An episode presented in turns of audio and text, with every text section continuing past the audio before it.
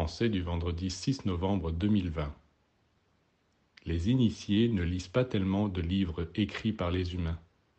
Pour eux, le véritable livre est le grand livre de la nature vivante. C'est sur ce livre qu'ils sont sans cesse penchés pour en interpréter les symboles, les structures, les formes. Et le livre de la nature vivante, ce n'est pas seulement l'inventaire des minéraux, des plantes, des insectes, des animaux, non, mais la vie tout entière, chez toutes les créatures et dans tous les mondes. Ce n'est pas le côté extérieur de la nature qu'il s'agit de connaître, mais la vie dans son jaillissement, son écoulement et ses correspondances subtiles d'un plan à l'autre de l'univers.